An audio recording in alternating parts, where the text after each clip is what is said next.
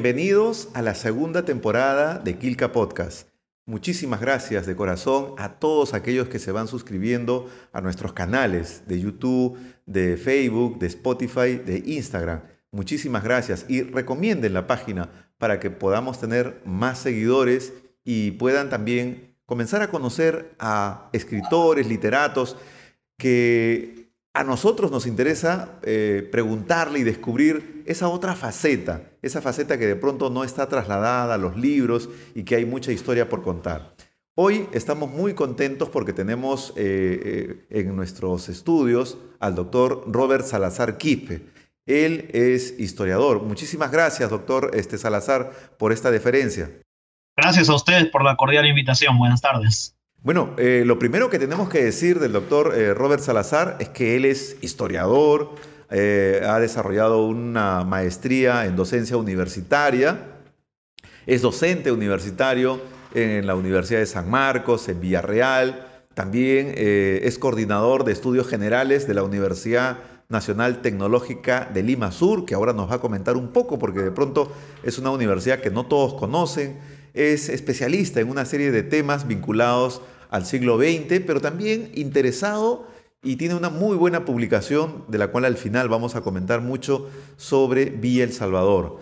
Bueno, eh, doctor Salazar, eh, cuéntenos, eh, ¿Cuál ha sido su, un poco la, historia de poder asumir esta carrera de ciencias sociales, historiador? ¿Cómo, ¿Cómo así elige esta carrera? Sí, mira, en mi caso viene marcado por mi condición de migrante. mis padres son cajamarquinos, así que yo tuve la oportunidad de hacer mi primaria en, en, Cajamarca y luego me trasladé a hacer algunos años de secundaria entre Chiclayo y Trujillo y tenía esta mirada diferenciada del, del, país, ¿no?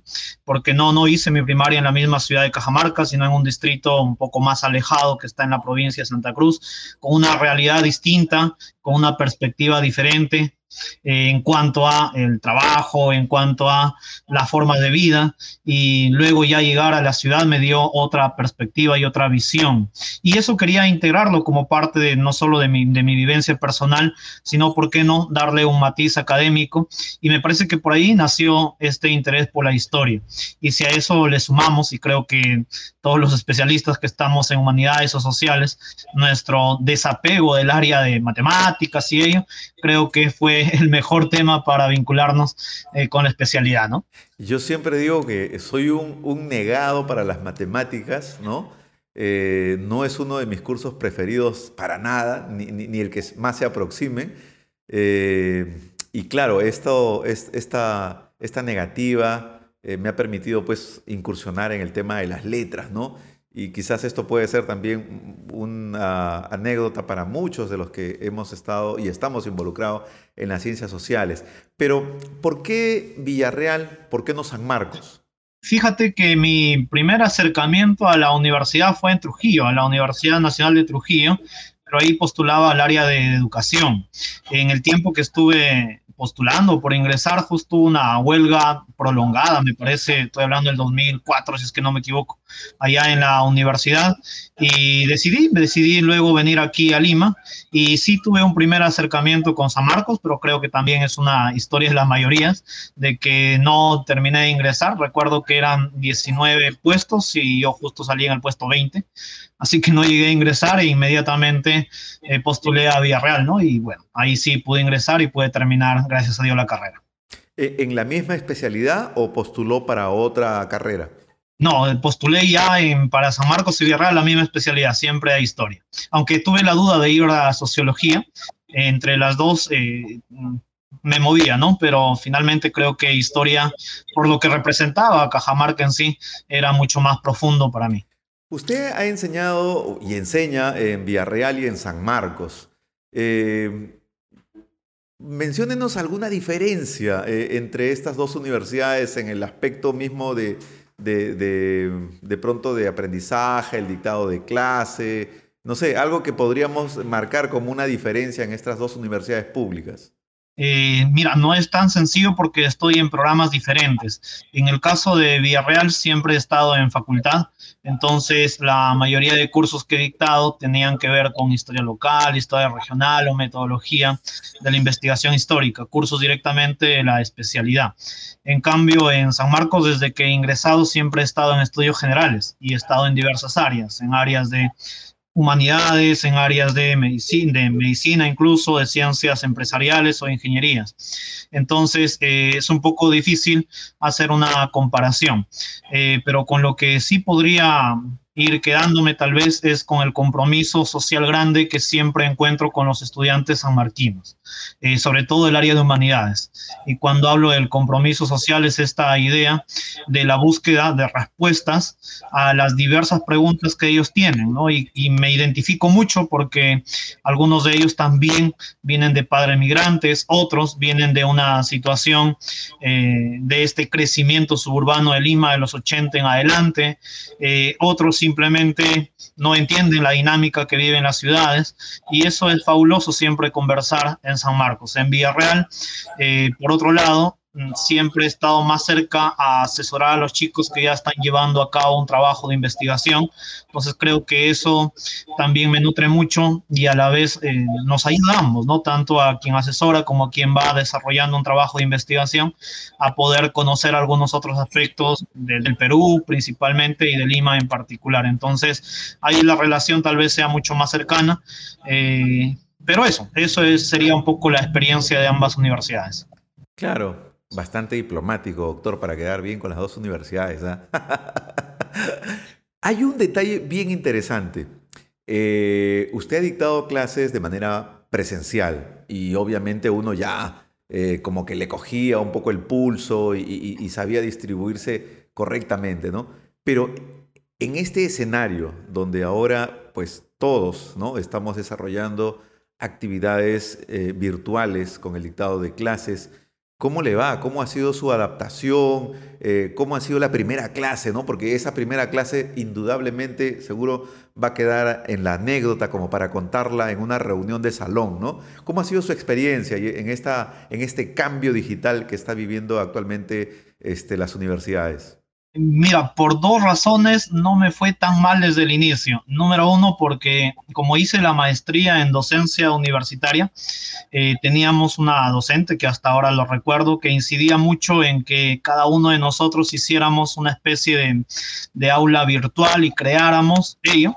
Yo no, en verdad, cuando lo estudié no le encontré mucho sentido, así que por un poco de obligación, creé esa aula virtual y lo fui utilizando poco a poco con mis alumnos. Algunos entraban, otros no entraban. Me refiero al tiempo que estábamos en presencial. Entonces, como que me fui adaptando. Luego tuve una experiencia de dictado virtual. Esta sí fue la primera vez en una universidad privada que era semipresencial y justamente algunas horas ya se dictaban de manera virtual. Pero los estudiantes que eran de, especialidad de ciencias empresariales eh, estaban arriba de 40 años, entonces la dinámica era un poquito más eh, formal, ¿no? Eh, pero tenía un poco esa experiencia y ese conocimiento. Ya cuando llega el tema de la virtualidad, sobre todo en San Marcos, que fue la, primera que, que empieza, sí, fue difícil, creo, ir adaptando ello. Una cosa es haber dictado algunas horas eh, y otra cosa es dictar constantemente ello, ¿no? Ver a los alumnos preocupados porque no tienen la suficiente señal, ver incluso a los alumnos desesperados porque no tienen las herramientas necesarias para subir trabajos. Ellos también paulatinamente se tenían que ir adaptando. Entonces, eh, yo estaba un poco en, la, en el dilema de la calidad académica, porque no se puede dejar tanta, no se podía dejar tantas separatas al inicio, tanta información, porque no todos los alumnos pueden podían acceder, podían leer, y obviamente el trabajo diferenciado se vuelve mucho más particular, porque empiezas a ver casos que tal vez en el presencial no te preocupas tanto y ves que todos casi están en la misma línea, pero en el virtual hay que ver todo ello, ¿no? Eh, y a eso agradecer, creo que a las universidades en las que he dictado, en San Marcos, la misma UNTEL, Sevilla, El Salvador, todas las capacitaciones que nos han dado, que aunque nos han hecho renegar un poco por el tiempo, pero creo que han sido valiosas para poder adecuarse, ¿no? Ahora, eh, esta es una pregunta que se lo hice también a algunos profesores de San Marcos. Eh, ¿cómo, cómo eh, de alguna otra manera sobrelleva esta situación de, que hay muchos alumnos que no prenden su cámara, ¿no? Entendemos pues que hay un tema de pronto de privacidad, un tema también de, limitaciones tecnológicas, pero mm, ¿cómo siente este agotamiento visual que de pronto también genera un impacto en los eh, eh, docentes universitarios? Sí, sí, es difícil definitivamente. Tienes una sala en San Marcos, no sé, de 35, 40 estudiantes y es imposible que todos enciendan su cámara porque tendríamos problemas de conexión grave. Es más, más del 90% no termina encendiendo su cámara. Entonces nuestras clases tienen que ser readaptadas a un modelo netamente participativo y obviamente he tenido que eh, programar las clases en exposiciones, programar las clases a través de constantes feedback, retroalimentación. Creo que ayuda mucho el tener, como lo tiene San Marcos y las universidades nacionales, una plataforma virtual donde ya el estudiante viene de alguna forma revisando y la labor docente está en el campo de incentivar, ¿no? Para que ellos puedan venir con una información previa, dialogar, conversar sobre ella y obviamente complementar la parte teórica. Eh, se queda atrás toda esta, toda esta idea de la, de la, clase magistral, donde el docente se pasa hablando mucho tiempo, y cambiamos ahora por una nueva dinámica, que es prácticamente la conversación constante con los alumnos y con un conocimiento eh, casi compartido, ¿no? donde todos pueden participar. Creo que si no hacemos eso, eh, sería bastante complicado. ¿no? A veces le digo a los estudiantes, yo tiendo a imaginarme de que estoy dictando mi clase y tal vez todos están, han prendido ahí su computadora, pero están en diversas actividades y es verdad, algunos están trabajando, eh, pero al menos tratemos de entrar en la dinámica de participar y de conversar, ¿no? Que eso ayuda en realidad a todos. Y hay que entendernos, todos los estudiantes no tienen la misma condición económica y efectivamente algunos trabajan y hay que ir adaptándonos a ello también. Claro, en los, eh, en este año 2000 eh, hemos, eh, creo, escuchado más el concepto de autoeducarse, ¿no? Eh, creo que también esto es una exigencia que los mismos alumnos han ido desarrollándose. Y también los profesores, ¿no? Porque tenemos a veces muchos centros de documentación, bibliotecas que están cerradas o sus, o sus servicios están limitados, ¿no? ¿Cómo hace un profesor de docencia este, universitaria vinculada al tema de la investigación para poder ir eh, conociendo, descubriendo con nuestros alumnos estas fuentes de información cuando están este, con el servicio restringido. Eh, fíjate, ahí sí estoy, estoy sufriendo mucho eh, en el sentido de eh, generar investigación. yo actualmente llevo un doctorado en la Universidad de Tarapacá, en Chile, entonces obviamente hay que estar investigando constantemente y al estar cerrado prácticamente la mayor cantidad de tiempo, el AGN, el acceso restringido a la Biblioteca Nacional, se nos complica, ¿no? Eh, pero se agradece profundamente a todos aquellos que ahora comparten fuentes electrónicas, incluso eh, los propios archivos eh, también están compartiendo algunas de sus fuentes y eso ayuda mucho a uno como docente, pero la producción creo que uno puede hacer se ha visto disminuida, mermada y en cierto sentido incluso la propia calidad puede disminuir un poco, ¿no? No creo que para el trabajo del historiador difícilmente el archivo pueda ser reemplazado por alguna otra información, siempre es básica, ¿no? Eh, pero en el caso de los estudiantes, por ejemplo, yo trabajo mucho, eh, ahora más por virtualidad, pero de antes lo hacía ya con visitas virtuales. La mayoría de museos ahora tienen la posibilidad de hacer visitas. Creo que LUN es uno de los que mejor ha abierto este campo, no el único. Eh, entonces, es una forma de saldar este hecho, de que los estudiantes puedan ir a los museos, realizar estas visitas virtuales, hacer las recomendaciones de algunos repositorios de donde se puede bajar información. Y creo que en ese campo las universidades también han ayudado con los famosos gestores bibliográficos, ¿no?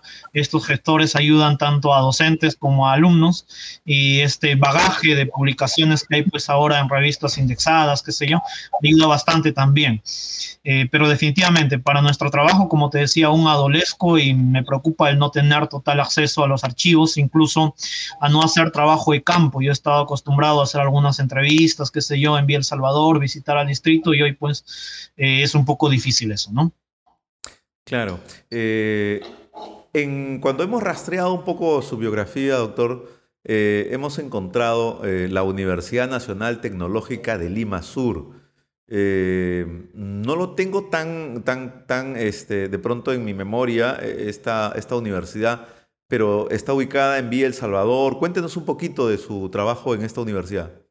sí, bueno, yo estoy en la universidad desde, desde el 2017 pero esta universidad tiene una historia que es prácticamente eh, paralela a la historia del distrito, dado que una vez que se forma el mismo, su propia población exige la posibilidad de tener una universidad y se empieza con el proyecto a partir de 1982-83 por Michel Ascueta, eh, se presenta ante el Congreso, pero no se aprueba sino hasta el 2001.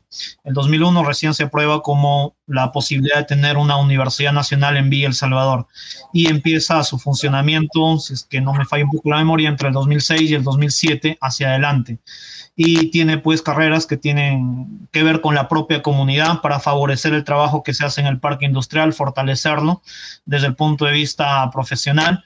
Por eso es que hay carreras como administración, hay carreras como ingeniería electrónica o mecánica, ¿no? Y se le agrega también otra carrera más como ingeniería ambiental. Y claro, la pregunta que siempre se me suele hacer es, eh, ¿qué hacen los historiadores en áreas de ingeniería o de ciencias empresariales? Y creo que inmediatamente la, la respuesta eh, salta con dos palabras, ¿no? La formación de la identidad y la formación del compromiso social. Creo que ahí los historiadores contribuimos mucho. Eh, la gente de El Salvador muy afincada, ¿no? Al tema del propio distrito. No, y además eh, hacer un recorrido por la historia del Perú que permite de pronto contextualizar muchas eh, problemáticas que tenemos en la actualidad, encontramos raíces justamente en la época colonial, en los inicios de la República, ¿no? Y toda esta frustración que quizás nos llevan a, responder cosas eh, eh, actuales.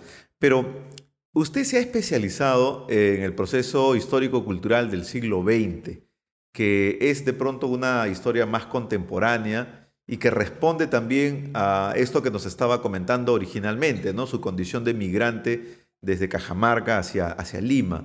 Eh, ¿Cuáles son los aspectos que más le interesan de, este siglo XX en particular?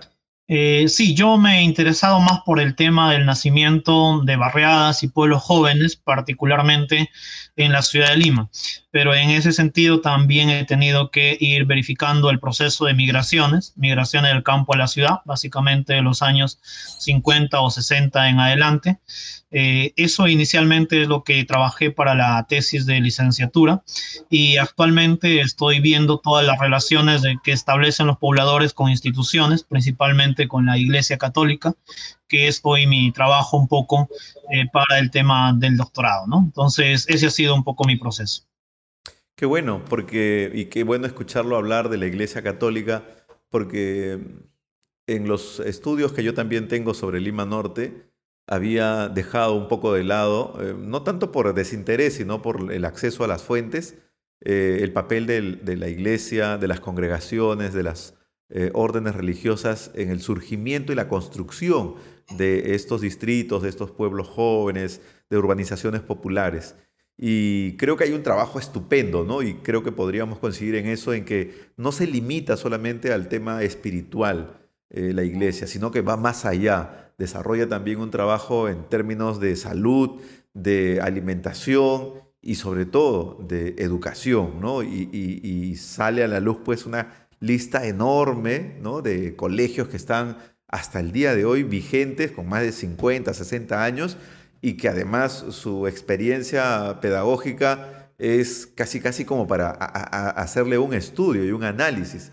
En el trabajo que usted tiene sobre Vía El Salvador, que creo que es una de sus publicaciones este, que tiene mucho alcance, eh, ¿qué congregación eh, religiosa es eh, protagonista en esta parte de Vía El Salvador? En Lima Norte tenemos pues este, a, los sancolumbanos, a los viatores, a las hermanas de Presentación de María, a los oblatos de María Inmaculada, este, y en fin, una lista enorme.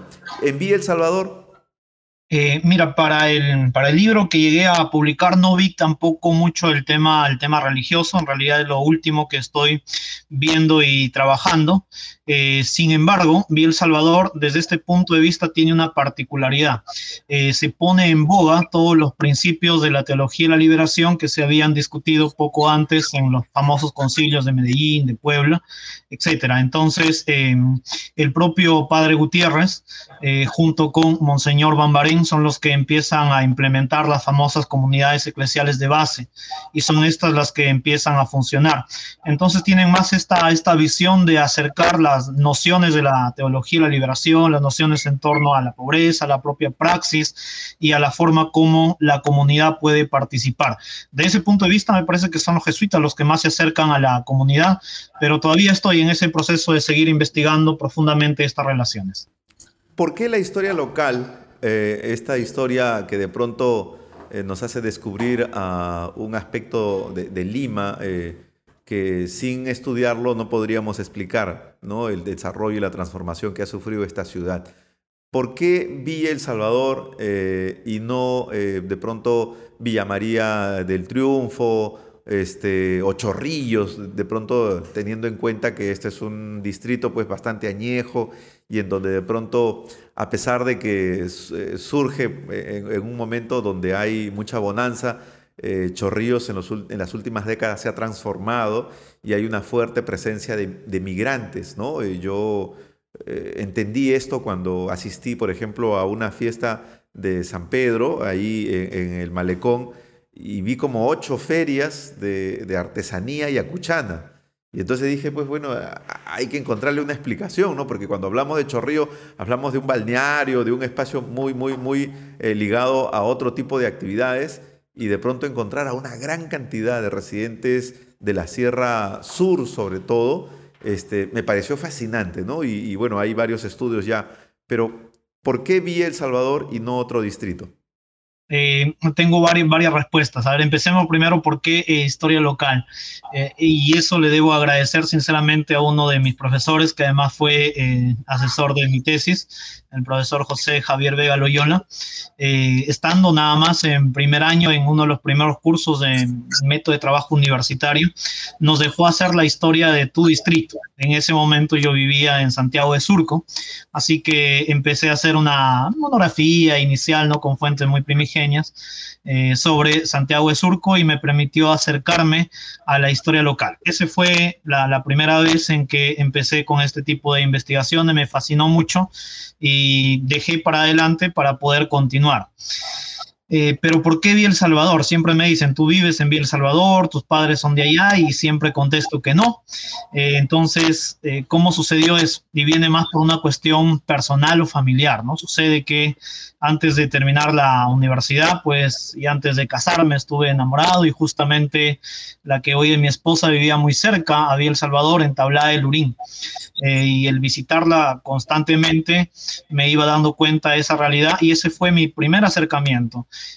Eh, y el segundo tuvo que ver con una frase que justamente va en mi libro que encontré en una de las paredes caminando allá en Vía El Salvador que dice pues porque nada tenemos lo haremos todo y me dejó bastante impactado porque creo que resume todo el deseo de progreso que tienen eh, que tenían y que siguen teniendo obviamente los migrantes por construir un mejor espacio donde vivir y mi idea fue ¿y por qué no le damos voz a ellos? ¿no? ¿Por qué no le damos voz a estos que llegan a la ciudad, que tienen sueños, fervores, esperanzas y construyen ahí eh, toda una ciudad?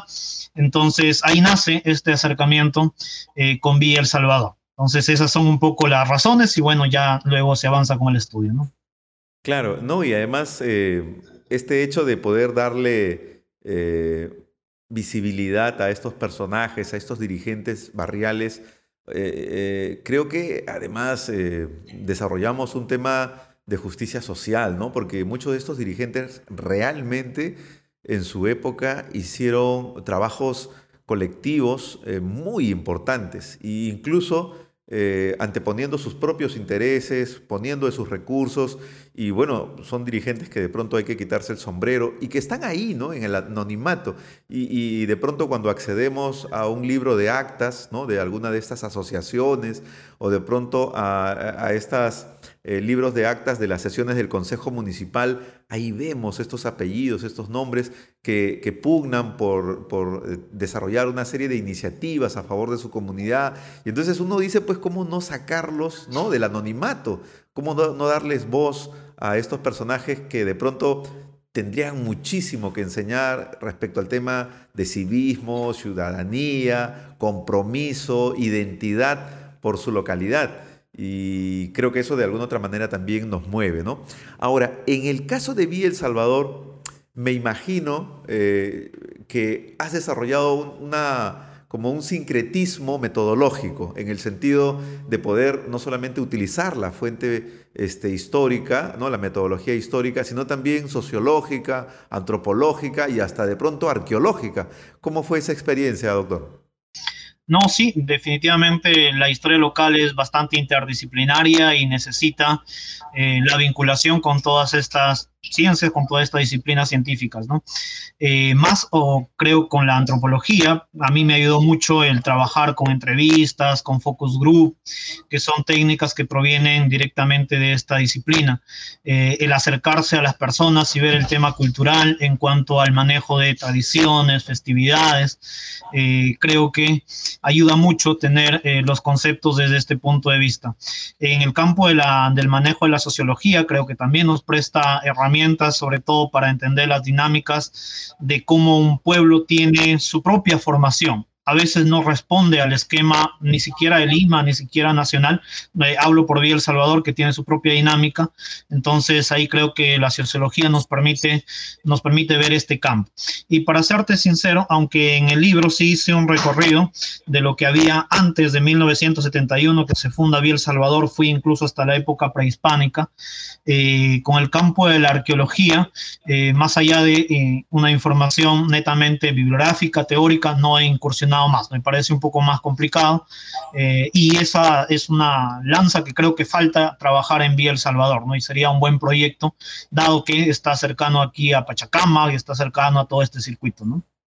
Claro, eh, yo no sé si le ha ocurrido a usted, yo cuando he tenido la experiencia de entrevistar, y ahí también hice la de comunicador social, eh, entrevistaba a los dirigentes, a los primeros vecinos de la zona de Covida, una cooperativa de vivienda de, Los Olivos, eh, y siempre encontraba algo de resistencia, ¿no? Porque no era pues casual de que venga un historiador y le comience a preguntar este, cómo fue, cuando llegó, quiénes vivían, ¿no? Cuál es la experiencia que tuvo en esta localidad. Y bueno, después que uno entra en confianza, uno finalmente termina ahí, este, eh, casi casi como se hace un, amigo más, ¿no? Yo recuerdo a un dirigente que entrevisté, eh, no me quiso responder muchas cosas y después a la semana, ya era bastante mayor, 80 años, y su hijo me llama al teléfono y me dice, oye, este, mi papá quiere conversar contigo, ¿no? Entonces yo extrañado, dije, pucha, ¿qué, habrá pasado cuando fui a entrevistarlo nuevamente? Me dijo, no, mire, la verdad que he entendido realmente lo que usted quiere hacer y la verdad que me, me, parece fabuloso. Más bien le agradezco que tome mi testimonio. Y ese día yo no iba preparado para la entrevista tuve que anotar ahí todo lo que me estaba contando y, terminamos ahí brindando con unas cervezas. El señor me decía, no, no se vaya, quédese. La verdad que fue una, cosa eh, eh, eh, interesantísima. Me imagino que a usted también le ha pasado algo parecido con el recojo de testimonios. No, sí, definitivamente la, las primeras oportunidades es bien complicado que puedas hablar directamente con las personas. No es que vas en la calle, te encuentras con alguien y le dices te voy a entrevistar ya que vives aquí, ¿no? Eh, a mí me ha valido mucho el hecho de formar redes. Eh, ¿A qué me refiero con eso? A la familia de mi esposa que prácticamente también estuvo desde los inicios de Vía El Salvador, conocían algunos dirigentes y creo que esos contactos eh, generaron eso, lo que tú has mencionado, generaron confianza. Porque si eso no existe o no obtienes la información o simplemente eh, se vuelve muy formal, ¿no? No hay ese dinamismo eh, de donde uno puede obtener mayor información porque sinceramente yo a veces también he ido con mi guía, he construido mis preguntas, pero estas no me han dado tanta información como aquellas que he podido hacer de manera informal, del momento, conversando. Creo que eso te enriquece mucho más, ¿no? El no tener un guion preparado. Pero se logra, al menos en mi caso, a través de redes, a través de familiares, y poco a poco uno se va conectando con los demás, Claro, y es una cadena interminable, ¿no? Finalmente uno comienza a, conocer a uno y a otro y va de, generación en generación.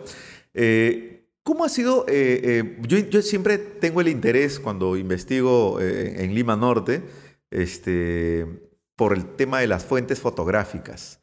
he llegado a comprar algunas colecciones de fotografías de fotógrafos antiguos de la localidad. ¿Cómo, es tu tratamiento, tu interés por el tema de la fotografía de Villa El Salvador? Ahora estoy justamente abocado a hacer una reconstrucción de esta información. Eh, Villa El Salvador tenía antes un centro de comunicación popular. Lamentablemente ya no está. En este centro de comunicación popular se almacenaron algunas fotografías. Eh, no sé si estas se tomaron de manera profesional o no, pero accedí en el año 2010, 2011 a una buena colección de ellas, que no las he terminado de trabajar. Y algunas otras he ido consiguiendo con algunos dirigentes, ¿no? que también a veces facilitan.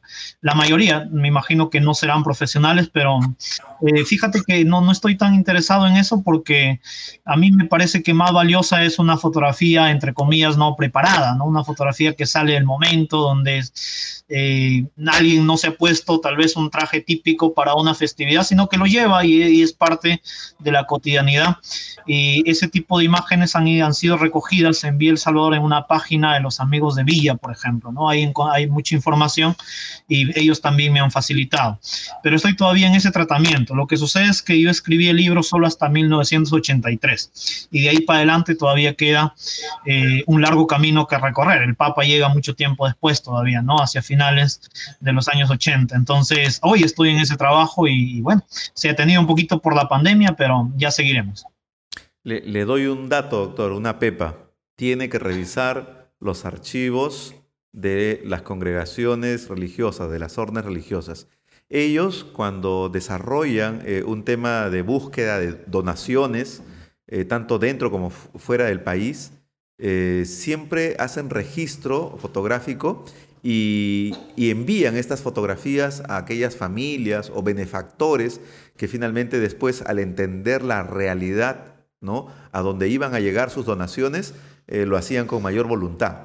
Entonces ellos tienen fotografías que en muchos casos revelaban en dos, tres o hasta cuatro copias, porque siempre se quedaba uno en el archivo y otra era enviada a la familia que iba a, ser convocada para poder ayudar a esta comunidad. Entonces ahí encontramos fuente fotográfica importantísima. Yo lo he encontrado aquí en Lima Norte para algunas congregaciones y gracias a Dios he tenido la suerte de que me han abierto las puertas también, bueno, previas coordinaciones, y hay fotografías eh, de cuando todavía Comas era una zona agrícola, ¿no? y cuando le enseño a mis alumnos o a los vecinos cuando hacemos alguna exposición, me dicen, no, eso no es Comas, me dicen, ¿no? y cuando le señalo los cerros, le hago unos gráficos ahí que tienen la misma curvatura, y dice, ah, su, no, eso no, no, no, se, no se pensaba, pero bueno, es parte de, de un registro visual que finalmente nos ayuda. ¿Qué es lo más complicado, doctor? ¿Publicar o investigar? Creo que ambos tienen sus bemoles, pero tendría que quedarme con el hecho de publicar. En el Perú me parece que es bastante, bastante complicado, ¿no? No hay muchas facilidades para ello. Eh, y en estos tiempos creo que menos aún. Eh, tuve la ventaja de conocer a Héctor Huerto, que es el que dirige a Cuedi, y por ahí me facilitó un poco la publicación, pero para eso tuve que esperar, no sé, siete, ocho años, bastante tiempo, ¿no? Incluso presenté un borrador de la tesis a la Municipalidad de Villa El Salvador, eh, y bueno, ellos me dijeron de cuánto más o menos se proyectaban las ganancias. Entonces tú sabes que cuando se publica un libro, lo último que uno está pensando es en grandes ganancias, pero creo que la municipalidad sí, y rechazaron en ese momento el proyecto porque las ganancias eran ínfimas, ¿no? Eh, y lo tuve que hacer por mi cuenta y eso ha sido valioso. Pero creo que eso es difícil, es difícil publicar. Por supuesto que para investigar también se necesita un presupuesto, ¿no? También, también hay que invertir para eh, la investigación, pero como esta puede durar algunos años, incluso uno puede estar apoyado eh, por los dirigentes del lugar, a veces por los propios estudiantes que también ayudan, se hace un poquito más dinámico. Pero ya una vez que tienes el documento en sí, a buscar quién lo publica o dónde lo publicas, ahí está, creo yo, lo complicado en nuestro país, ¿no?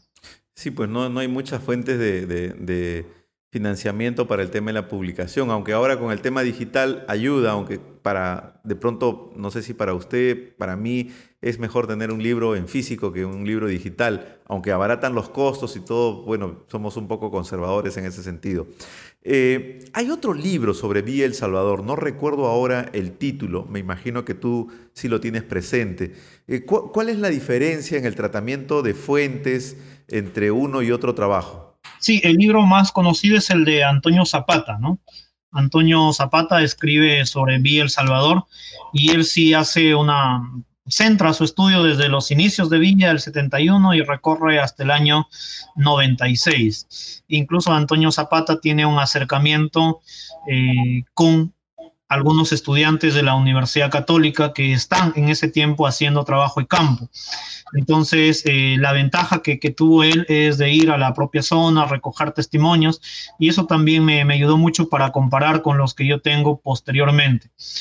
Eh, entonces hace, hace una, especie, una dinámica más amplia, pero a su vez eh, se centra en el tema de las relaciones políticas de la izquierda. Él se interesa mucho en los años 80 y lo que sucede con Sendero Luminoso y todo lo demás. Y yo me centro más en la perspectiva de la población. ¿no? Él le da, a ver si queremos verlo de esta manera, una visión más desde arriba y yo voy más un poco desde lo que la población ejecuta, ¿no? Él está más cercano a la facción política, eh, incluso económica, porque reconstruye dos censos, y yo estoy cercano al, al, día a día de la población. Creo un poquito ahí la diferencia y los aportes. Pero muy valioso el trabajo de Antonio Zapata. Pero hay un libro eh, que se titula Sueños de Arena, si no me equivoco, publicado también por la universidad, eh, una que está aquí en Lima Norte. Y, es un trabajo también que me pareció interesantísimo y que completa un poco seguramente partes de la historia que en, este, en esta contribución bibliográfica intentan realizar. Eh, este trabajo, ¿usted lo, lo, llegó a revisar? ¿Cuál es este, su apreciación respecto a ella? Sí, sí, sí, estaba aquí incluso tratando de, tratando de buscar el autor, si es que no me, si es que no me equivoco, se pide Quispe, eh, pero no, no recuerdo bien. Pero sí, sí, yo revisé el libro Sueños de Arena, que está construido eh, con una visión en un estilo más monográfico, pero cercano a la población. Eh, y eso también es una tarea pendiente, creo yo, que tenemos los historiadores, ¿no? A veces escribimos con una visión más teórica y Sueños de Arena tiene esta visión mucho más práctica, con información eh, del momento. el autor incluso ahí, él sí dice eh, que tiene familia, ¿no? Precisamente que vive en Villa, ha sido parte incluso, no del surgimiento, pero sí de la construcción del distrito. Entonces, eso, eso ha sido interesante, ¿no? y aprecio mucho este libro, Sueños de Arena, y hay más que se llama Circuitos Productivos en Vía El Salvador, que ve más el tema del nacimiento del parque industrial. Creo que estos han sido los estudios pioneros que hay eh, sobre Vía y en los cuales también me he permitido apoyarme. Sí, bueno, indudablemente eh, es eh, un trabajo muy, muy interesante que a nosotros nos permite conocer esta parte de la ciudad sin la cual no podríamos explicar el, desarrollo de Lima, ¿no? Eso lo, lo, repito muchas veces y creo que esto es parte de un consenso también dentro de los historiadores y antropólogos, porque eh, las partes periféricas al centro de la ciudad han cobrado un dinamismo realmente importante en términos económicos, culturales y sobre todo ahora en este contexto que vemos políticos, ¿no? Y que decide pues la suerte, ¿no? De un país que de pronto hoy lamentablemente en este marco del bicentenario lo encontramos este, dividido, polarizado, ¿no? Esperemos pues que finalmente tengamos eh, el inicio o, escribir un nuevo capítulo justamente en estos 200 años que nos permitan reencontrarnos nuevamente. Eh, doctor Salazar, yo le estoy muy agradecido por esta entrevista que usted nos ha concedido. Estamos eh, cerrando con esta entrevista la segunda temporada de Kilka Podcast que esperemos poder tener una tercera temporada, tener nuevos investigadores y sobre todo a gente que contribuye y que desarrolla un trabajo bibliográfico que me parece estupendo. No podemos exigirle a nuestros alumnos que investiguen si nosotros no investigamos, si nosotros no publicamos. Y ese es el mejor ejemplo que le damos. Eh, muchísimas gracias por, por su atención, por su tiempo y nos reencontramos seguramente en otro momento. Sí, perfecto. El gusto ha sido mío. Eh, felicitaciones por el trabajo que vienen haciendo y definitivamente la historia local aporta a la historia nacional, a esa gran historia. Aporta al tema de la formación de la identidad, aporta al tema de saber quiénes somos y justamente preguntarnos también hacia dónde vamos. Así que animar siempre a realizar este tipo de investigaciones y nada, gracias por la cordial invitación. Ha estado con nosotros el doctor Robert Salazar Quispe, eh, quien ha tenido esta gentileza de responder a nuestro llamado para la entrevista. Muchísimas gracias a todos los que nos siguen. Cerramos con esta entrevista la segunda temporada y espérennos que volvemos con una tercera. Nos vemos.